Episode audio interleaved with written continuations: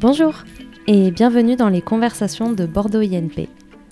Ce mois-ci, nous avons rencontré Jean-Marc Salotti, enseignant-chercheur à l'ENSC Bordeaux INP, pour échanger avec lui sur les travaux de recherche de l'équipe Octus, commune au laboratoire de recherche IMS et INRIA.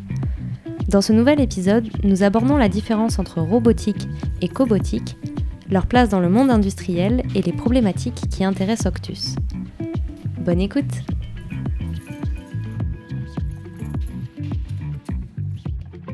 Bonjour et bienvenue dans les conversations de Bordeaux INP.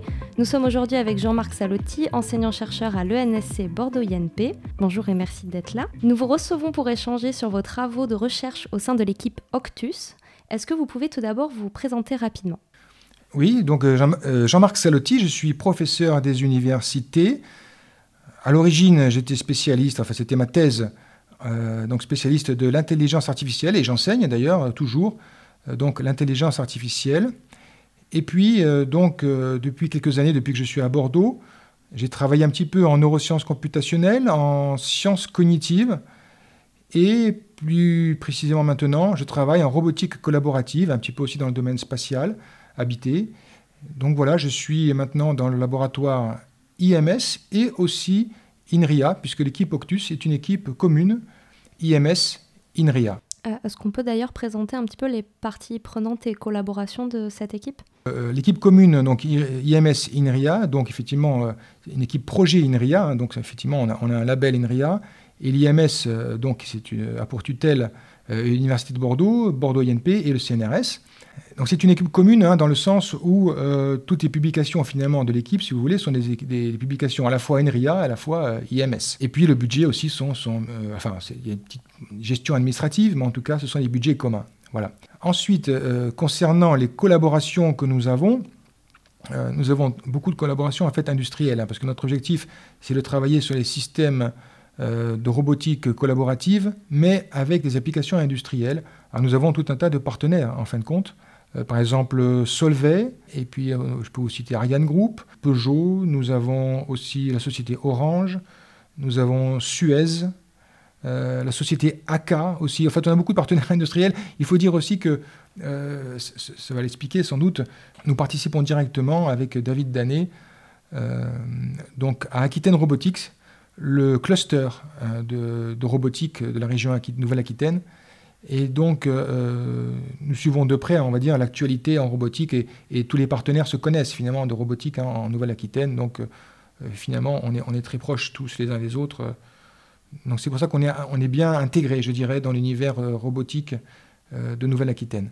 Et alors, quel est l'objectif de cette équipe commune? Quelles sont les missions Octus et ses grands projets? L'objectif, essentiellement, c'est de travailler sur la robotique collaborative et de voir comment on peut intégrer euh, dans les entreprises donc ces robots collaboratifs, ces cobots. Alors euh, on peut pourquoi pas voir ça selon trois axes. Premier axe sans doute physique, c'est-à-dire en fait on peut imaginer un, robot et un opérateur humain qui vont travailler dans un même espace de travail, ou même pourquoi pas euh, qui vont travailler ensemble à soulever le même objet, à manipuler le même objet, donc là, c'est pour ça que c'est très physique. Il y a une problématique de contrôle du robot. Euh, ce sont des roboticiens, ce sont des problématiques de roboticiens. C'est, on va dire c'est, c'est pas la mienne en fait, on va dire. C'est pas, dans mon équipe, ce serait plutôt euh, euh, donc David Danet ou Vincent Padois qui seront sur ces problématiques-là. Il y a une deuxième, un deuxième axe de recherche qui est plus sur l'humain, justement, c'est-à-dire euh, comment prendre en compte euh, l'humain dans la conception d'un système euh, cobotique Donc, pour illustrer d'ailleurs ce, problème-là, par exemple, il y a eu beaucoup d'accidents de, robotique qui ont été dus donc au fait que la personne croyait que le robot était arrêté, alors qu'en fait il ne bougeait plus simplement, mais il n'était pas arrêté. Donc ce sont des problématiques en tout cas l'humain. Et il y a un troisième axe aussi que je peux citer, c'est l'interaction homme-robot de manière générale, c'est-à-dire comment on, fait pour savoir, dans une tâche un petit, où il y a plusieurs sous-tâches, si vous voulez, comment on fait pour savoir quelle tâche va être attribuée à l'opérateur humain, quelle tâche va être attribuée au robot. Et là, c'est très compliqué comme problème, parce que, évidemment, il y a euh, ce qui est efficace pour l'humain, ce qui est efficace pour le robot, mais il n'y a pas que ça. Parce que le pire serait par exemple de tout faire, de tout laisser faire ou presque euh, au robot et, que l'humain ne soit plus qu'un contrôleur, un superviseur. contrôler un, robot, ce n'est pas valorisant pour l'humain. Donc il faut éviter ce genre de collaboration. Il faut une collaboration où c'est bien réparti. Peut-être par exemple laisser faire les efforts importants au robot. Ça c'est typiquement pour éviter les problèmes euh, de troubles musculo-squelettiques, mais en tout cas laisser, euh, je dirais, les actions les plus euh, valorisantes peut-être à l'humain. En tout cas, ce sont des questions qu'on se pose au sein d'Octus. Ce sont les trois grands axes, c'est ça? Voilà, pour, pour, concevoir les systèmes cobotiques. D'accord. Et dans l'industrie, quels robots existent déjà et sur quelle innovation vous, vous travaillez par exemple avec l'équipe Octus? Il existe un certain nombre de robots qui ont déjà une sorte de label Kobo parce que ces robots, première, enfin, euh, en, vérité, on peut avoir un cobo à partir du moment où, le, robot et l'humain travaillent dans le même espace de travail. Mais certains robots sont conçus véritablement pour travailler euh, tout le temps, je dirais presque avec l'humain, en tout cas de manière très simple. C'est quand ils déjà euh, sont restreints en termes de rapidité et de force. C'est-à-dire qu'un robot qui est trop rapide, c'est dangereux évidemment. Donc on ne va pas laisser l'humain trop près du robot, ou alors euh, on va faire que le robot se ralentit si l'humain se rapproche. Mais sinon, donc en fait, il y a des cobots. Euh, par exemple, nous avons des, robots de euh, la société Universal Robot qui donc sont assez lents. Et en plus de ça, c'est une caractéristique typique des cobots. Si, donc il y a un obstacle, si le robot approche d'un obstacle, eh bien il s'arrête tout seul. C'est-à-dire qu'en fait, euh, il y a une sorte de capteur, si vous voulez, euh, qui va déterminer qu'il a heurté quelque chose, et donc il se met tout de suite en arrêt. Donc il y a ça, il y a, tout un tas aussi de, caractéristiques, mais en gros, en tout cas, c'est ça le, principal.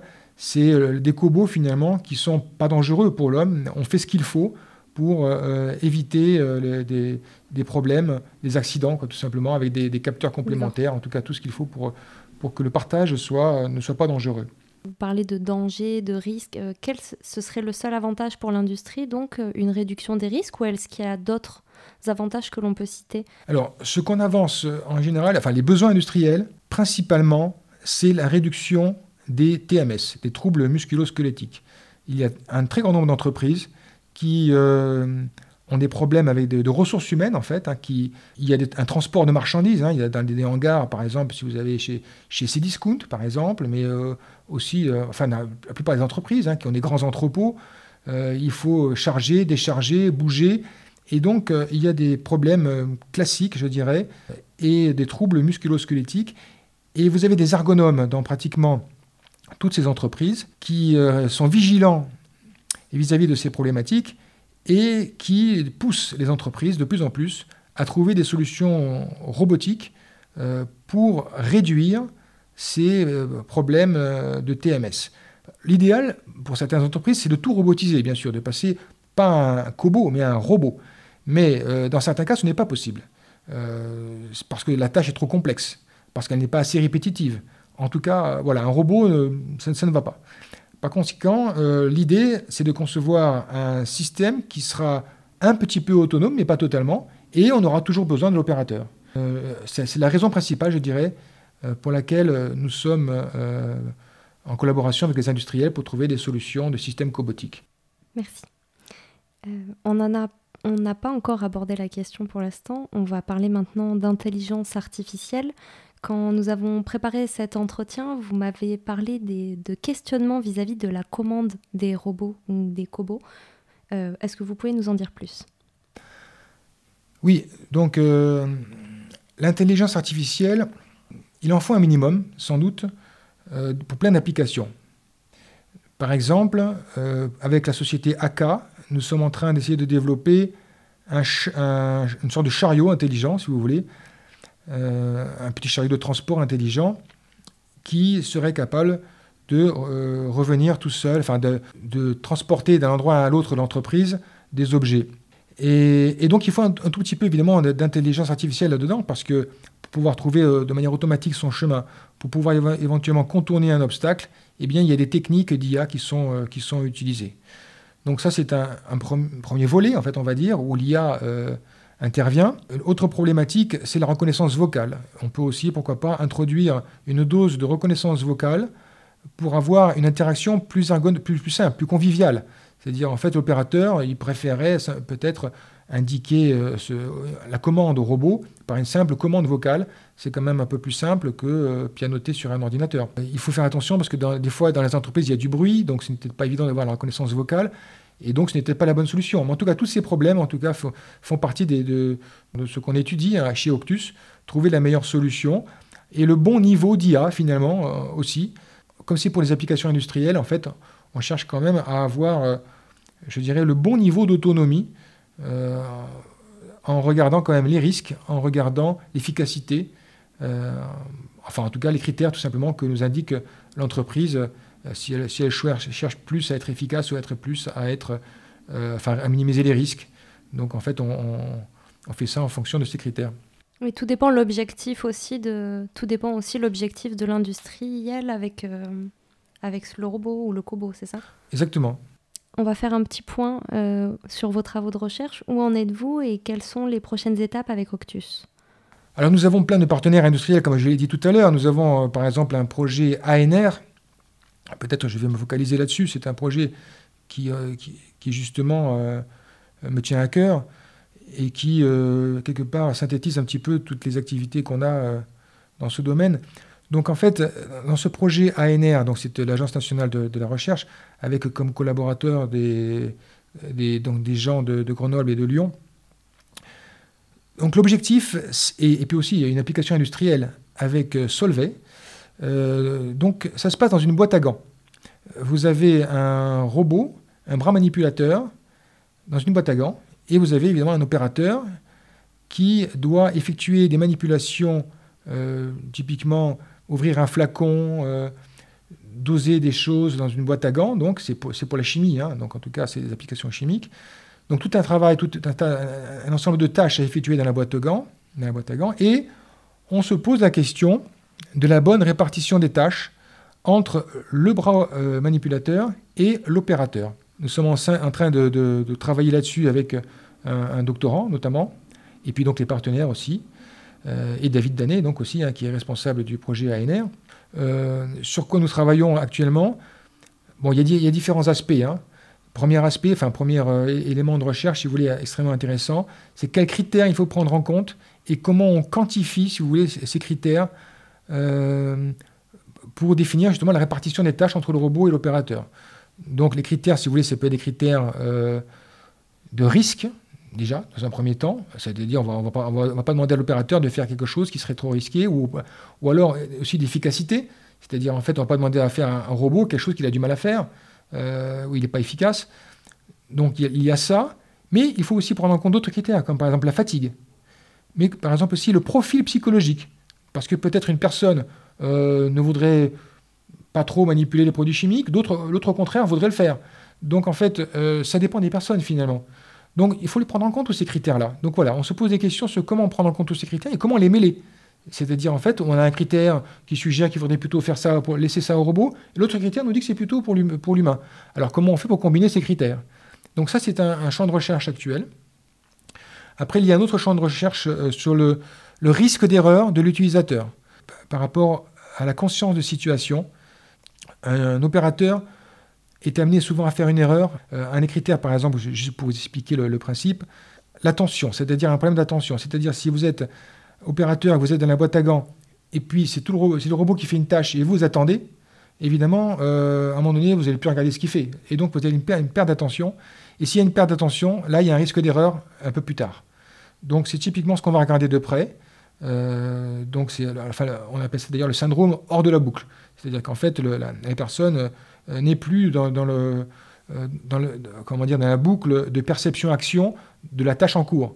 Donc il ne suit pas, il suit pas ce qui se fait. Euh, donc, il faut éviter ça, évidemment. En tout cas, il faut le prendre en compte dans nos critères.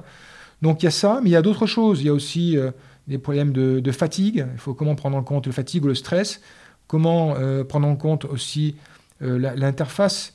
Parfois, il y a des erreurs qui sont dues, en tout, qui sont dues en tout cas à, des boutons qui sont mal placés ou à une lumière qui s'allume de manière intempestive. Enfin, en tout cas, tous ces éléments-là, on essaie de, regarder, de suivre de près. Il y a aussi des problématiques associées à la mémoire humaine. Euh, quand, un processus est trop complexe et on finit par oublier une étape. tout simplement. Et donc, il faut tout ça, c'est à prendre en compte. Voilà, on, a une grille, si vous voulez, de lecture de tout ça, et on, essaye, mais c'est aussi un, travail de recherche théorique, hein, pour, pour essayer d'établir tous ces, tous ces éléments dans une grille. Comment bâtir cette grille de lecture? Eh bien, ça fait l'objet donc de, recherche et de, de, travail de recherche d'un doctorant. Et donc, en fait, fondamentalement, si vous voulez, fondamentalement, on pourrait ramener ça, ou traduire ça en, une seule phrase, on pourrait dire, c'est euh, proposer une méthodologie de conception des systèmes cobotiques. Très bien. Merci pour toutes ces précisions. C'est le moment de conclure notre échange. Je vous remercie pour votre intervention qui nous a permis de découvrir un peu le travail que vous faites au sein de l'équipe Octus. Et je vous donne rendez-vous pour un prochain épisode. À bientôt. Très bien. Au revoir. Les conversations de Bordeaux INP sont désormais disponibles sur toutes les plateformes de streaming.